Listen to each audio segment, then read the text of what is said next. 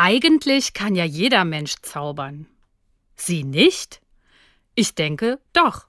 Zaubern ist nämlich mehr als weiße Kaninchen aus dem Hut. Neben Magie und Tricks ist Zaubern auch, Leute krass zu verwundern. Ich schaffe etwas mitten in eine Situation und keiner hätte das gedacht. Krass, das ist doch Zauberei. Noch ein Beispiel. Ich kenne viele Leute in der sozialen Arbeit und in anderen Berufen, die zaubern können.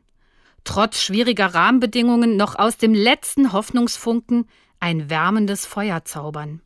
Mit allen verfügbaren Mitteln. Zaubern ist laut Definition auch genau das. Unerwartetes mit größter Kreativität geschehen lassen. Zaubern ist aber Menschenwerk und hat Grenzen.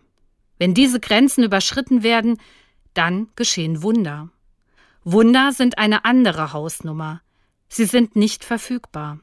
Wunder wie Wasser zu Wein, fünf Brote und zwei Fische, die Tausende satt machen.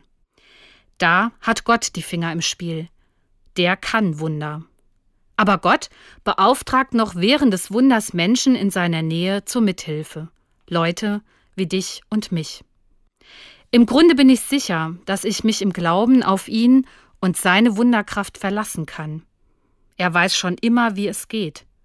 Und ich bekomme vor Staunen und Wundern manchmal den Mund nicht zu, wenn ich mitten im Wunder dabei sein darf oder sogar ein bisschen mithelfe.